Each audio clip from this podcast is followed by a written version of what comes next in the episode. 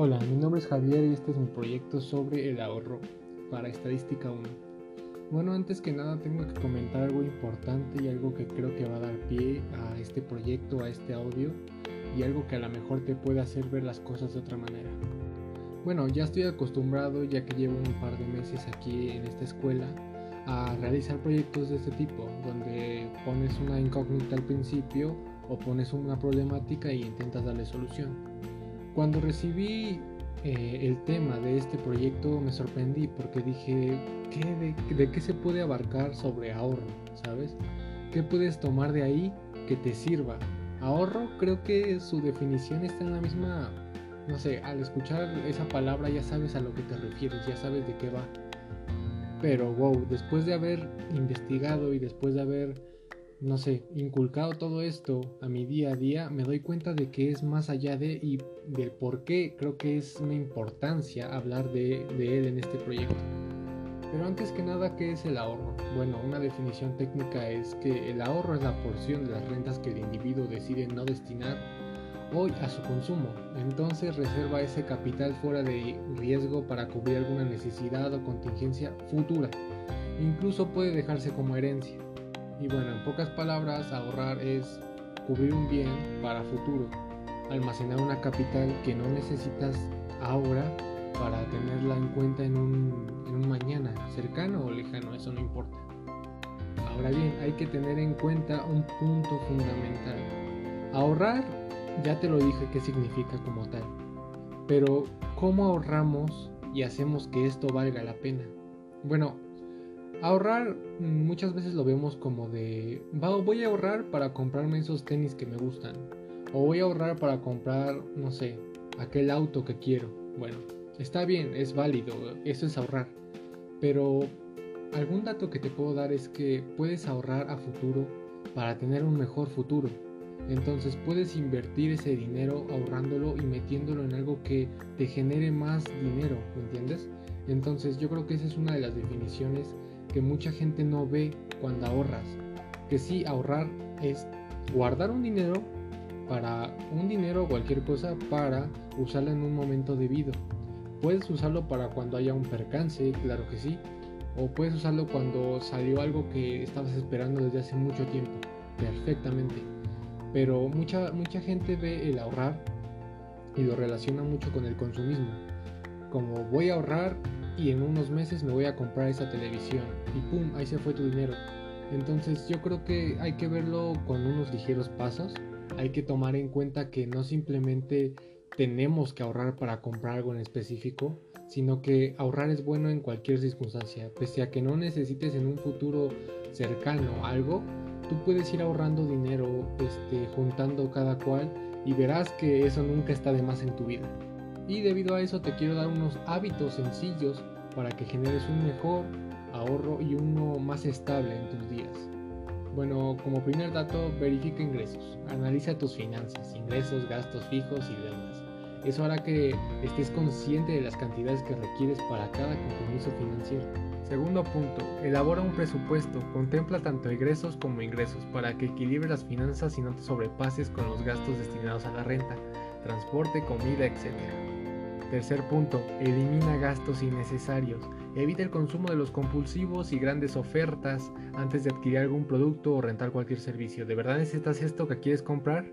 Y con esto quiero hacer un punto hincapié, porque yo, como creo que muchas personas, tenemos ese problema ahorramos dinero, no sabemos en un, en un momento debido para qué, de que, ah, bueno, voy a ahorrar este dinero que no utilice, lo voy a guardar, lo voy a guardar, y te das cuenta en unos meses que ya tienes 3 mil, 5 mil, hasta 10 mil pesos que no has gastado, que tienes ahí, y el mero hecho de verlos ahí te da esa, ese pique a querer comprar algo.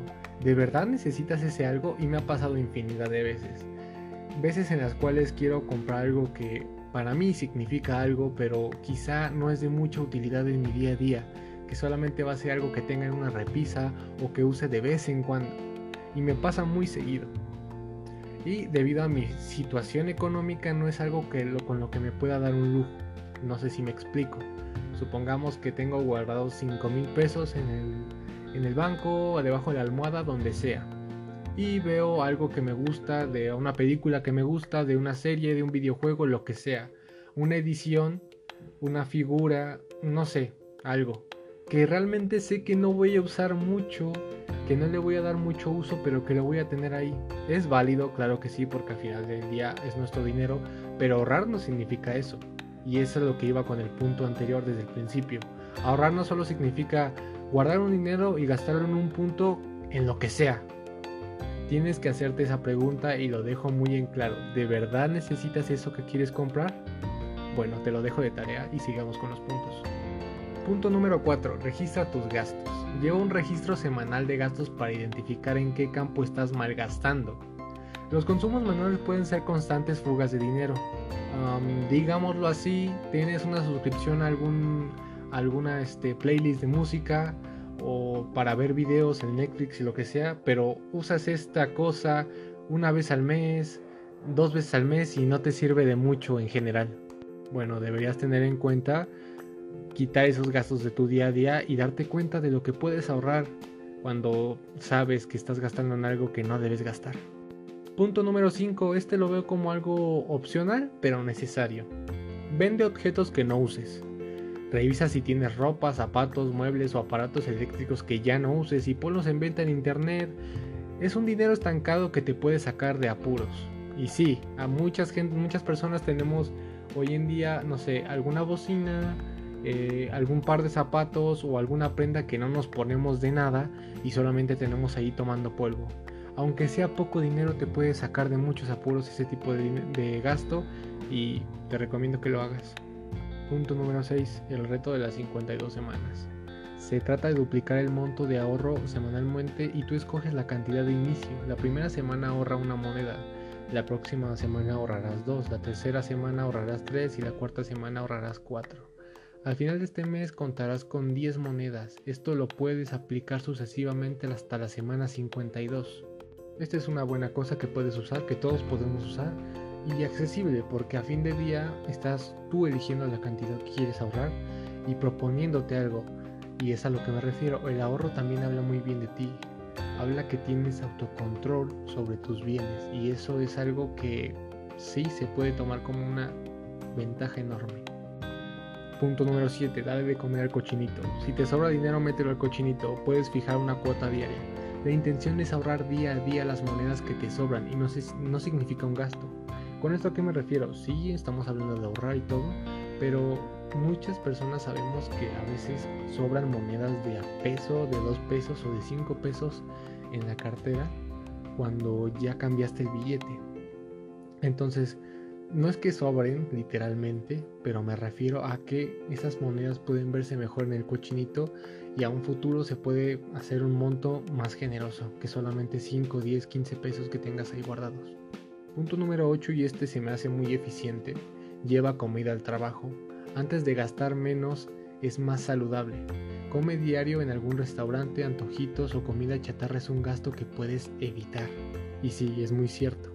Punto número 9. Compra una lista en el supermercado. Con este pequeño truco evitarás comprar caprichos o productos que no necesitas realmente. Entonces, antes de entrar al supermercado, tienes que tener una lista de lo que necesitas. Y bueno, con esto ya sabes y tienes fijo a lo que vas. Punto número 10. Usa sobres. Toma un sobre, escribe una categoría, ya sea alimento, casa, transporte, ropa, salud, etc. y asignale un presupuesto. Uno de estos sobres debes nombrarlo como ahorro mensual. Ahí tienes que depositar el excedente de dinero de los otros sobres. Creo que es bastante claro y me expliqué muy bien. Punto número 11. Y este ya es opcional y este es como para gente que tiene muy poco control. Contrata un seguro de ahorro. Se trata de hacer más con tu dinero a largo y mediano plazo para lograr cumplir tus sueños. Existen seguros con componentes de inversión donde la ganancia es el doble. Es de forma híbrida de hacer crecer tu dinero mientras aseguras tu futuro y el de tu familia. Este producto financiero te permite establecer una meta de ahorro y controlar el rendimiento. Si llegaras a faltar antes de que cumplas el plazo, tus beneficios quedan completamente asegurados. También existe seguros al que llegar a una cierta edad, sin usar el seguro puedes retirar alguna cantidad de estos ahorros. Este último punto es súper importante, ¿por qué? Porque aquí podemos incentivar a nuestros hijos o familiares menores de edad a que se pongan a ahorrar. y que no tienen que sacar el dinero a cada rato, sino que ya cuando cumplan una cierta edad pueden gozar de sus beneficios y hacerles ver que ahorrar es, un, es una cosa que todos podemos hacer y a todos nos beneficia. Y bueno, creo que con esto expliqué en general lo que quería dar a entender, los beneficios, pros, pros, y siempre hay pros con esto del ahorro. Entonces creo que es algo que debemos implementar a día de hoy, a futuro y siempre. Y pues espero que estos tips te sirvan, que hayas entendido mejor lo que es el ahorrar y que no solamente es algo de ah, guardar dos, tres monedas al mes. No, hay que tener estos, estos datos, estos, no sé, estas cosas en nuestro día a día y veremos que va a ser un cambio para bien en general.